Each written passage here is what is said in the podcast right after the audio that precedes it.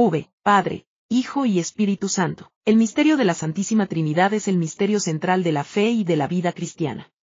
Es el misterio de Dios en sí mismo. Es, pues, la fuente de todos los otros misterios de la fe, es la luz que los ilumina. Catecismo de la Iglesia Católica, 234. Nos asomaremos al misterio de la Trinidad Divina con la viva conciencia de no poder comprenderlo, pero sí de poder creerlo y adorarlo por muy buenas razones.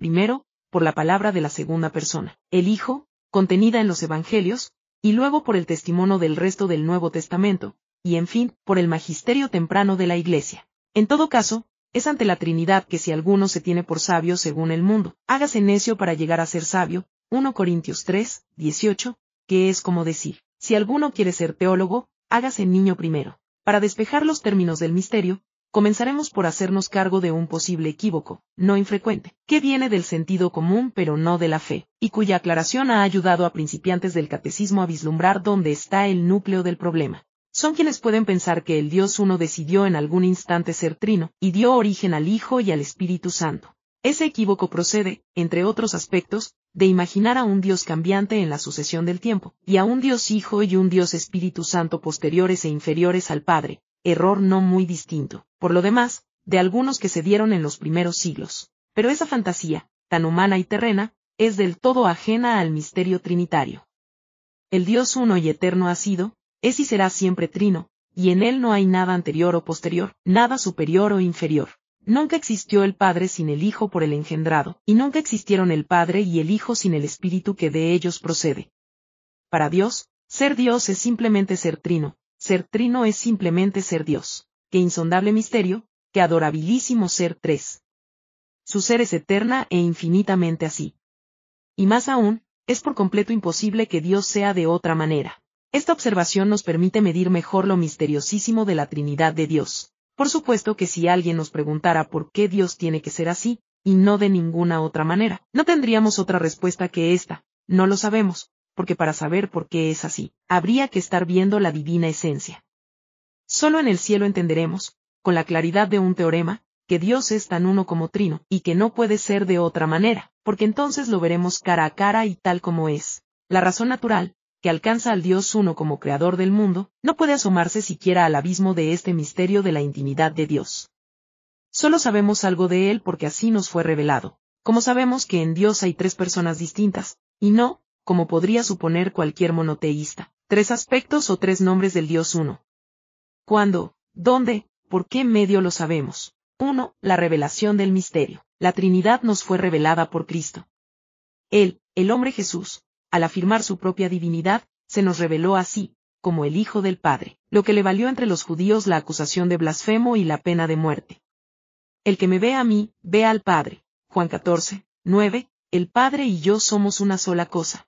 Juan 10, 30. Para el riguroso monoteísmo de Israel, es lógico que palabras tales sonaran a un insulto contra Dios mismo, y aún los apóstoles las acogieron lenta y parcialmente. Por eso mismo, Jesús esperó hasta el final de su vida para prometerles que, después de su muerte y resurrección, recibirían la visita del Espíritu Santo, la tercera persona divina. De haberlo hecho antes, habría sembrado la confusión entre los suyos.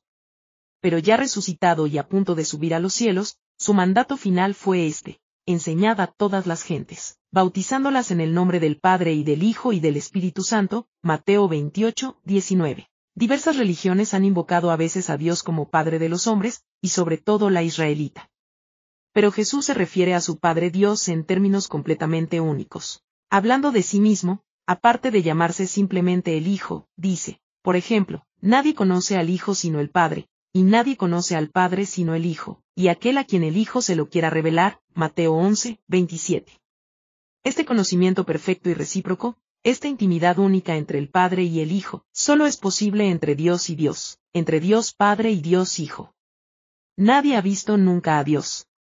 Pero el Hijo único, que está en el seno del Padre, Él nos lo ha revelado, Juan 1, 18. A su vez es Jesús, el Dios Hijo, quien hacia el final de su vida terrena nos promete que no nos dejará solos, sino que rogará a su Padre que nos envíe al Espíritu, Juan 14, 16 a 17, al Paráclito, que significa defensor, el Dios consolador o Espíritu de verdad, el Paráclito, el Espíritu Santo que el Padre enviará en mi nombre, Juan 14, 26, y que el mismo Jesús nos enviará. Yo os enviaré del Padre al Espíritu de la verdad que procede del Padre. Juan 15, 26, porque también es su propio Espíritu. Ese envío se realiza por primera vez en Pentecostés, cuando el Espíritu desciende sobre los apóstoles en forma de lenguas de fuego y de viento impetuoso. La palabra de Jesús revela, pues, tanto la divinidad del Espíritu Santo como su personalidad divina junto al Padre y al Hijo, y su acción sobre las almas es descrita a lo largo de todo el Nuevo Testamento en términos que indican ambas cosas. En el bautismo de Jesús,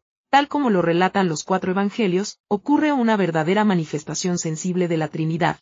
Jesús el Hijo es bautizado, la voz del Padre resuena en el cielo, y el Espíritu desciende y reposa sobre Cristo en forma de paloma, Mateo 3, 16, Marcos 1, 10, LC 3, 22, Juan 1, 32. Esa misma revelación se expresa de manera muy significativa en todas las fórmulas trinitarias, comenzando por la del bautismo de los fieles según lo ordena Jesús en su mandato final, Mateo 28, 19, pero también en el hermoso saludo con que San Pablo cierra su segunda carta a los Corintios, y que la Iglesia ha incorporado al inicio de la liturgia eucarística. La gracia del Señor Jesucristo, el amor de Dios Padre y la comunión del Espíritu Santo estén con todos vosotros. 2 Corintios 13, 13. Así, pues, Dios no es un supremo solitario, Dios es, en su ser más íntimo, una comunión de vida infinita entre las tres personas, comunión eterna, amorosa sobremanera, felicísima. Dios es familia, dijo San Juan Pablo II, Familiaris Consortio, 11. Y la vida cristiana es íntegramente trinitaria. Desde el bautismo, somos llamados por el Padre a participar en la vida del Hijo por obra del Espíritu Santo. Dice San Pablo, vosotros recibisteis el espíritu de hijos adoptivos, con el cual clamamos, Abba, Padre. Romanos 8, 5. La invocación de las tres personas divinas es constante en la liturgia de los sacramentos y en la oración cristiana, comenzando por la señal de la cruz con que nos antiguamos, en el nombre del Padre y del Hijo y del Espíritu Santo, y siguiendo por la doxología o glorificación divina. Gloria al Padre y al Hijo y al Espíritu Santo, como era en un principio, ahora y siempre, por los siglos de los siglos. Amén. 2. El enunciado del misterio. Nuestra inteligencia puede captar los términos y el sentido del misterio, pues si no fuera así, no sabríamos de qué estamos hablando. Pero para creer en él necesitamos el don de la gracia y la luz de la fe sobrenatural. Y comprenderlo, comprender a Dios Trino tal como es, eso solo será posible con la luz de la gloria en el cielo. Se atribuye a San Agustín el protagonismo de un curioso episodio, quizá legendario pero ilustrativo. Caminaba él un día por la playa pensando en este misterio, y haciendo en vano su mayor esfuerzo intelectual para comprenderlo, cuando encontró a un niño que jugaba sacando agua del mar con una concha, y echándola luego en un hoyo que había cavado en la arena.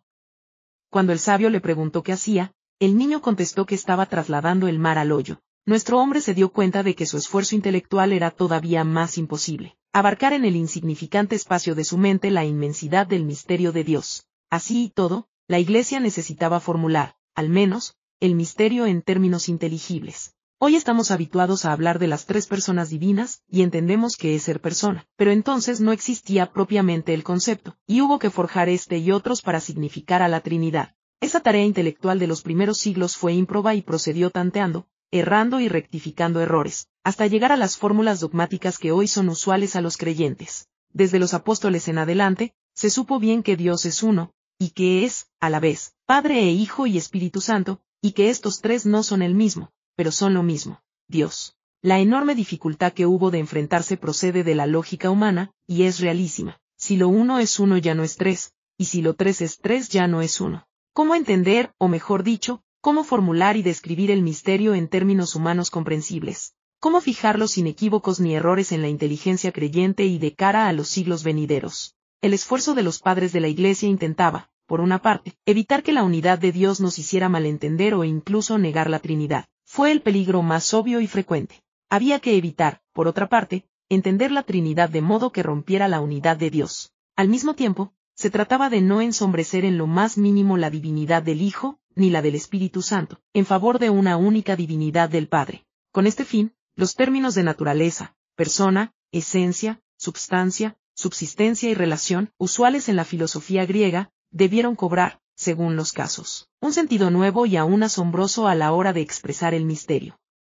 Así ocurrió en primer lugar con el concepto de persona, entendida como el ser único e intransferible, el ser de sí mismo que se posee por la autoconciencia y la autodeterminación. Ese concepto, que luego se haría universal en Occidente, como una de las bases de su cultura y civilización, es en buena medida una hechura filosófica y teológica del cristianismo. La persona designó entonces la distinción de los tres en el uno. Y la substancia, la esencia y la naturaleza designaron la unidad divina. Así decimos que el Padre, el Hijo y el Espíritu Santo poseen una sola y la misma naturaleza divina, que son tres personas distintas, consubstanciales entre sí, de la misma substancia, y que se distinguen por sus relaciones. El Padre es quien engendra, el Hijo quien es engendrado, y el Espíritu Santo es quien procede. Conc.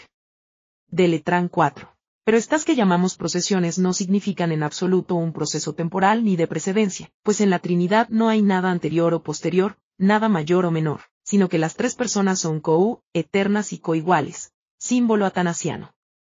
Solo difieren, pues, por sus relaciones, la paternidad del Padre, la filiación del Hijo y la procedencia del Espíritu Santo. Digamos, a modo de muy imperfecta descripción, que el Padre da al Hijo todo su ser divino menos la paternidad, y que el Padre y el Hijo dan al Espíritu Santo todo su ser divino menos la paternidad y la filiación. Y todo ello en el interior de la única substancia eterna que es Dios. Como se ve, estas formulaciones están lejos, lejísimos de haber comprendido o explicado el misterio. Solo se han fijado los términos para expresar aquello que en el Nuevo Testamento, del todo ajeno a la especulación abstracta, aparece simplemente como que hay Dios Padre, Dios Hijo y Dios Espíritu Santo. Y con esos términos se evitan las confusiones y errores a los que el misterio pudiera dar margen. Y así se da una ayuda inapreciable a la oración, contemplación y adoración fervorosa en el corazón de los cristianos de todos los siglos. Debe añadirse que todo cuanto Dios hace en el mundo, a de extra, lo hacen en común las tres personas. Solo que en esta única operación divina cada persona manifiesta lo que le es más propio en el seno de la Trinidad. Así la creación del mundo y la redención del hombre son obra de las tres personas, pero al mismo tiempo hablamos, por apropiación, de Dios Padre como Creador, de Dios Hijo como Redentor, y de Dios Espíritu Santo como Santificador. En cambio, las dos misiones divinas, que son la encarnación del Verbo y la venida del Espíritu Santo, consisten en el envío de una persona divina por parte de las otras, para desempeñar un cometido personal en la historia de la salvación. Así Jesús es enviado por el Padre, Juan 20, 22, y es solo él quien nace de María y muere en la cruz. Y él, junto con el Padre, envía el Espíritu Santo a los apóstoles. Juan 15, 26. Pero, en virtud de la inseparabilidad de las tres personas divinas, decimos que la Trinidad toda habita de un modo inefable en el alma en gracia, es decir, hace su verdadera morada en el centro y en el fondo del abismo del alma humana. La doctrina de la inhabitación de la Santísima Trinidad en el santuario del alma es una de las realidades más conmovedoras de toda la piedad cristiana. Ese misterio está lleno de consecuencias espirituales. Por una parte, nos hace tomar conciencia de que la vida de oración, la presencia de Dios, la vida contemplativa, no consisten tanto en saltar hacia quien sabe qué lejanías del cielo o de la tierra, sino más bien en buscar al Señor en el recogimiento del alma dentro de sí misma, donde Él tiene su templo vivo. Es este el sentido de aquella estrofa de San Juan de la Cruz, olvido de la criatura, barra diagonal memoria del Criador, barra diagonal atención a lo interior barra diagonal y estarse amando al amado. Y era esto lo que maravillaba a San Agustín cuando se lamentaba de su demora para encontrar a Dios. Tarde he llegado a amarte, belleza tan antigua y nueva, porque tú estabas dentro y yo te buscaba fuera, de mí, y allá, en aquellas cosas hermosas que hiciste, yo desordenadamente me precipitaba. Tú estabas conmigo y yo no estaba contigo. Confs. 7, 10. Y por otra parte, la conciencia de esta inhabitación trinitaria nos mueve al deseo de que este huésped no deba compartir la morada, del alma con mugrecillas, impurezas y vanidades del pensamiento, del corazón o del cuerpo, o con cualquier género de compañía que le desagrade. Toda la vida cristiana es comunión con cada una de las personas divinas. El que da gloria al Padre lo hace por el Hijo en el Espíritu Santo, Catecismo de la Iglesia Católica, 259. La Escritura, la tradición y el magisterio han expuesto la forma trinitaria de la vida cristiana entera, de la liturgia de la Iglesia, y de la oración de los fieles. Al santiguarnos con la señal de la Santa Cruz, en el inicio de tantas oraciones, decimos, en el nombre del Padre y del Hijo y del Espíritu Santo, palabras con las que hemos nacido a la vida divina por el bautismo, y que resuenan en la Santa Misa y en los demás sacramentos. Oraciones trinitarias son el Gloria y el Credo, el símbolo atanasiano, el Te Deum, el trisagio angélico, y tantas otras oraciones. Es un gozo para el alma cristiana repetir esos tres nombres santísimos, invocarlos en nuestras plegarias, alabarlos y glorificarlos en compañía de los ángeles del cielo. Gloria al Padre y al Hijo y al Espíritu Santo, como era en un principio, ahora y siempre, por los siglos de los siglos. Amén. Sé hijos de Dios Padre. Pocas veces en el Antiguo Testamento se llama Padre a Dios. Así en Isaías. Tú, Señor, eres nuestro Padre. 63, 16, o en el Salmo, el, David, me invocará, tú eres mi Padre, mi Dios, la roca de mi salvación, 89. O a la hora de suplicar, Señor, Padre y Dios de mi vida, no me abandones a mis pensamientos. Sir 23, 4. Pero esos vislumbres no son frecuentes ni temáticos. Los hombres de la antigua alianza tuvieron solo atisbos dispersos de la paternidad divina. Tenía que ser el Hijo, el Hijo eterno y consubstancial al Padre, el que nos revelara abiertamente, y como una parte esencial de su revelación, que su Padre lo es también de nosotros, aunque no, obviamente, en el mismo sentido. Y fue asombroso para oídos israelitas que Jesús lo llamara no ya solo Padre, sino con el apelativo familiar y cariñoso que usaban en Israel los niños pequeños, algo semejante a nuestro papá, Abba. Así en el momento estremecedor del huerto de los olivos, Abba, Padre, todo te es posible, aparta de mí este cáliz. Marcos 14, 36. Ese término cariñoso es el que usa San Pablo para expresar el fin mismo de la encarnación. Al llegar la plenitud de los tiempos, Dios envió a su Hijo, a fin de que recibiéramos la adopción de hijos. Y porque sois hijos, Dios envió a nuestros corazones el espíritu de su Hijo, que clama, Abba, Padre. Así que ya no eres siervo, sino hijo, y si eres hijo, también heredero por la gracia de Dios. Gálatas 4, 4 a 7. Con ese dulce nombre, Abba, cierra San Pablo el círculo de la acción de las tres personas divinas en nuestras almas. Se configuran así los tres sentidos de la paternidad y la filiación divina. El primero es genérico y se refiere a todos los hombres, como hijos creados por Dios a su imagen y semejanza. El segundo es ya sobrenatural. Es el sentido fuerte en que nos llamamos hijos los hombres redimidos por Dios Hijo en la cruz. San Juan lo expresa así, a cuantos le recibieron les dio la capacidad de hacerse hijos de Dios, a los que creen en su nombre, los cuales no han nacido de la sangre ni de la voluntad de la carne, ni del querer del hombre, sino de Dios. Juan 1, 12 a 13. El tercer sentido es el que corresponde en forma absolutamente única al Hijo Eterno, que también llamamos el Hijo unigénito del Padre, el Hijo único. Es el Padre de Jesús, el Padre de quien toma nombre toda paternidad en los cielos y en la tierra. Efesios 3, 15 porque es en Cristo y por Cristo que adquirimos nuestra condición de hijos de Dios. Nuestra filiación divina es obra de la gracia, que se inicia en nosotros por la gracia bautismal. Todos los nombres que damos a Dios se forman, por analogía, a partir de nuestra experiencia de ciertas perfecciones terrenas. Nuestra idea de Dios como Padre nuestro se forma también a partir de nuestros padres en la tierra. De allí la necesidad de depurar esa noción de todas las imperfecciones posibles de la paternidad humana, su ribete de afán posesivo, de sensiblería, de egoísmo, Queda así el núcleo desnudo de una paternidad que es puro amor increado, pura omnipotencia, pura generosidad, misericordia, ternura inefable. Solo así podemos experimentarnos en forma correcta como hijos adoptados por Dios en Cristo Jesús. Decimos que Jesús, el Verbo encarnado, es el Hijo natural de Dios Padre, y que nosotros somos hijos adoptivos suyos. Pero esta palabra posee una condición real y metafísica, que va inmensamente más allá del sentido externo y más bien jurídico, ¿Qué solemos dar hoy al término adopción? No somos hijos de Dios por ficción legal, sino por una verdadera sobrenaturaleza que crea en nosotros la gracia. El mismo Jesús distingue ambas filiaciones, la adoptiva nuestra y la natural suya. Así cuando nos enseña a orar, Padre nuestro, Mateo 6, 9.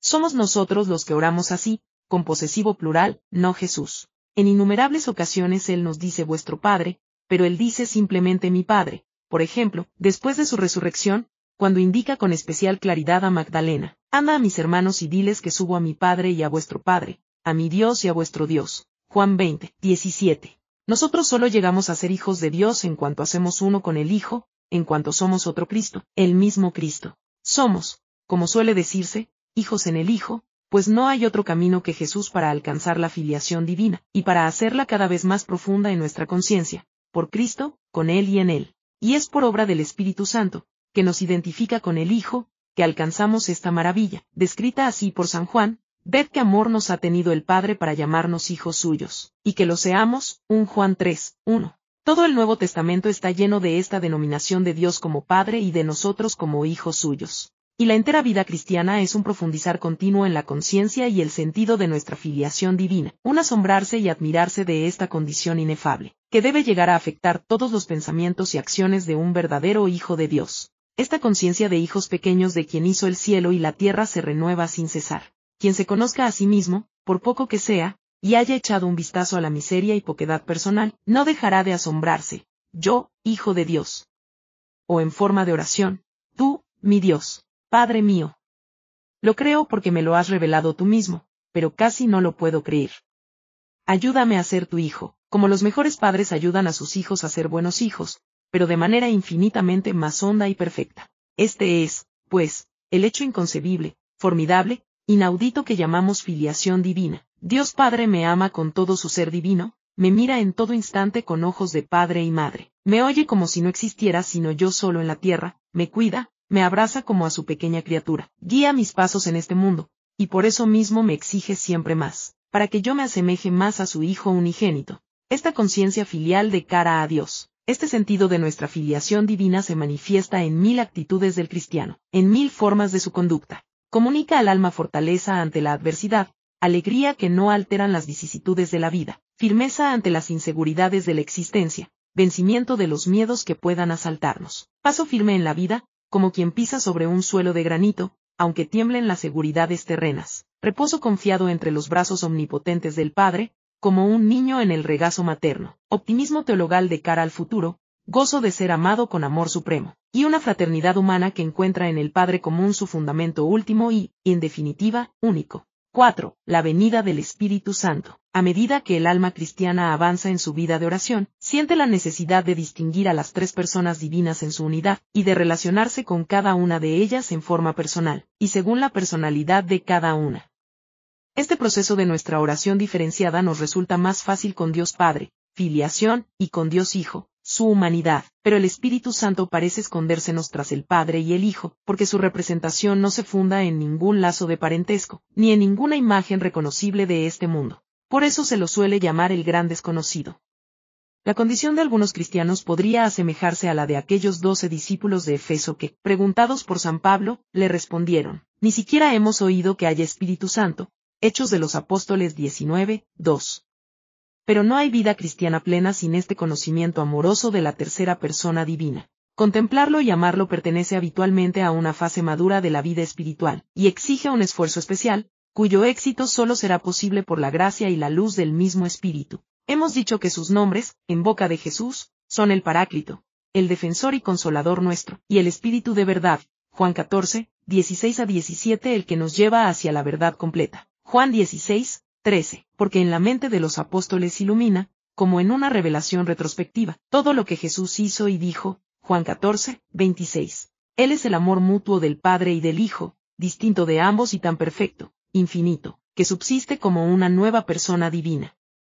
Él recibe la misma adoración y gloria que el Padre y el Hijo, Él es el amor increado, y en relación a nosotros es el don que Dios nos hace de sí mismo. El amor de Dios se ha derramado en nuestros corazones por el Espíritu Santo que nos ha sido dado. Romanos 5, 5. El Espíritu Santo viene actuando en el mundo como su creador desde el principio mismo de la creación. El Espíritu de Dios se cernía sobre la superficie de las aguas. Génesis 1, 2. El credo lo llama Señor y dador de vida o vivificante, y resume así su continua acción en la historia de la salvación antes de Cristo, el que habló por los profetas. Desde que Él, el Altísimo, cubrió con su sombra el cuerpo virginal de María, para que en ella el Verbo de Dios se hiciera carne y habitara entre nosotros. Juan 1, 14. El Espíritu Santo actúa sin cesar sobre Jesús.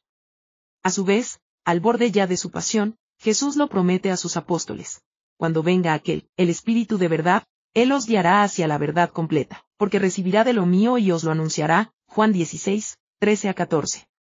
Y una vez resucitado, seréis bautizados en el Espíritu Santo dentro de pocos días, Hechos de los Apóstoles 1, 5. Una vez pasados esos días, ocurrió la estremecedora manifestación del Espíritu Santo en forma sensible, su venida sobre los apóstoles. Fue así, al llegar el día de Pentecostés, estaban todos juntos en el mismo lugar. Y sucedió que de repente sobrevino del cielo un ruido como de viento huracanado, que invadió toda la casa en que estaban. Se les aparecieron lenguas como de fuego, que se distribuían y se posaban sobre cada uno de ellos. Y todos se llenaron del Espíritu Santo, y comenzaron a hablar en otras lenguas, según el Espíritu Santo les impulsaba a expresarse. Hechos de los Apóstoles 2, 1 a 4. Se congregan entonces multitudes de distintos idiomas, asombrados por lo que oyen, porque todos los entienden en el suyo propio. Pedro se dirige a ellos para explicarles lo ocurrido. Comenta San Juan Pablo II que Pedro proclama lo que ciertamente no habría tenido el valor de decir anteriormente. Encíclica Dominum et Vivificantem, 30. La verdadera mutación espiritual que sufren los apóstoles es impresionante. Se convierten de cobardes en hombres llenos de coraje, de ignorantes en sabios, de vacilantes en segurísimos, de débiles en fuertes hasta el heroísmo y el martirio. Comienza ese día la era de la Iglesia, que perdura de generación en generación hasta el fin de los tiempos. Consumada la obra que el Padre encomendó realizar al Hijo sobre la tierra, fue enviado el Espíritu Santo el día de Pentecostés, a fin de santificar indefinidamente a la Iglesia, para que de este modo los fieles tengan acceso al Padre por medio de Cristo en el mismo Espíritu. Él es el Espíritu de vida o la fuente de agua que salta hasta la vida eterna, por quien el Padre vivifica a los hombres, muertos por el pecado, hasta que rescate sus cuerpos mortales en Cristo. Lumen Gentium 4. Él es el Espíritu que nos santifica, el que nos hace posible confesar la divinidad de Jesucristo, pues nadie puede decir, Jesús es el Señor, sino por el Espíritu Santo. 1 Corintios 12, 3. Hasta tal punto lo necesitamos. A Él le debemos todos los dones espirituales, que el único y mismo Espíritu distribuye a cada uno según quiere. 1 Corintios 12, 11. En la vida de oración, al repasar fórmulas ya conocidas, o una página del Evangelio muchas veces leída, a veces se alcanza de pronto algún vislumbre superior del misterio de Cristo, o de cualquier otro misterio de la fe, con el asombro de una cosa nueva y como jamás pensada antes, como si esas palabras habituales nunca hubieran tenido el novísimo significado que de súbito expresan. Esa especie de descubrimiento viene acompañado de la viva conciencia de ser dado de lo alto, por la acción del Espíritu Santo, a la vez que trae un compromiso espiritual no menos nuevo. Algo análogo, pero de mayor intensidad espiritual, sucede cuando el estímulo es externo, cuando un acontecimiento de poca monta se carga de súbito con un alto significado divino, y mueve a una reacción profunda y quizá indeleble del alma. Así ocurrió a Santa Teresa de Ávila a la vista de la imagen de un Cristo sumamente llagado y ensangrentado, que la remeció entera y la movió a una nueva conversión de largo alcance en su vida, vida 9. A Santa Teresa de Lisieux le pasó que, entre las páginas de un devocionario, asomó el ángulo superior de una estampa, que dejó visible solo la mano izquierda del Señor clavada en la cruz. Sencillo hecho que le produjo una impresión considerable. Historia de un alma, V. San José María, de muy joven, encontró una gélida mañana de invierno en la nieve las huellas de los pies desnudos de un fraile descalzo, y la sola vista de esas pisadas desató en su alma el proceso de su vocación divina, el fundador del Opus Dei, a Vázquez de Prada, 2, 4. Pero estas actuaciones del Espíritu Santo son, naturalmente, excepcionales. En ellas, o en los casos más corrientes de la vida de oración que describíamos antes, el alma agradece vivamente esos dones, que sabe superiores a sus capacidades y a sus hábitos. Y a la inversa, cuando se carece de toda luz de esa especie, es también el mismo espíritu el que nos hace entender que esa carencia es nuestra condición natural, nuestra ceguera con respecto a los misterios sobrenaturales.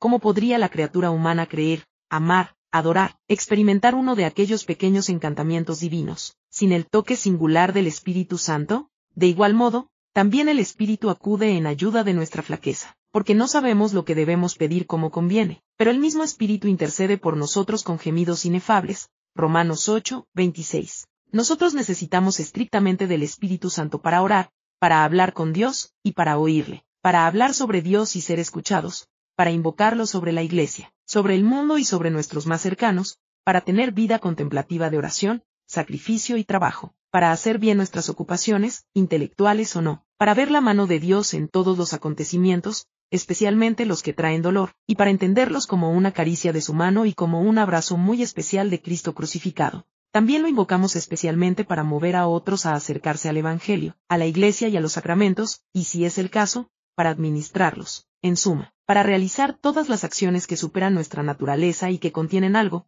aunque sea una migaja, de deiforme y sobrenatural. Al Paráclito se le atribuye especialmente la consolación divina, superior a todos los consuelos de la tierra, que se otorga en primer lugar a los que no tienen consuelos de este mundo. San Pablo enumera así sus frutos en nuestras almas. Los frutos del Espíritu son la caridad, la alegría, la paz, la paciencia, la afabilidad, la bondad, la fidelidad, la mansedumbre, la templanza. Gálatas 5, 22 a 23. A esos frutos se añaden los siete dones del Espíritu, propios de los tiempos mesiánicos, y 11, 1 a 2. Esos dones son disposiciones permanentes que producen en el alma una especial facilidad, no ya solo para actuar bien, como las virtudes, sino para ser dócilmente llevados por los impulsos del Espíritu Santo donde Él nos quiera llevar. Son los dones de sabiduría, inteligencia y ciencia, que se refieren al conocimiento de Dios y de las cosas divinas, y los dones de consejo, fortaleza, piedad y temor de Dios. A veces se ha hablado de ellos como propios de almas escogidas y místicas, pero en realidad no es así forman parte de la vida ordinaria del cristiano corriente, que puede y debe aspirar a ellos y pedirlos. El esfuerzo del cristiano está, entonces, en impedir que el Espíritu Santo le pase inadvertido u oculto tras el Padre y el Hijo, para poder así alabarlo y glorificarlo juntamente con ellos. Porque Él es Dios que alumbra nuestro camino al cielo, Dios que mantiene a su iglesia en un constante Pentecostés. No en vano tantos himnos y oraciones suelen comenzar así, ven, Espíritu Santo. Ven, Espíritu Santo, barra diagonal y emite desde el cielo barra diagonal un rayo de tu luz. Ven, Espíritu Creador, barra diagonal visita el intelecto de los tuyos barra diagonal y llena con la gracia de los cielos barra diagonal, los corazones nuestros que has creado.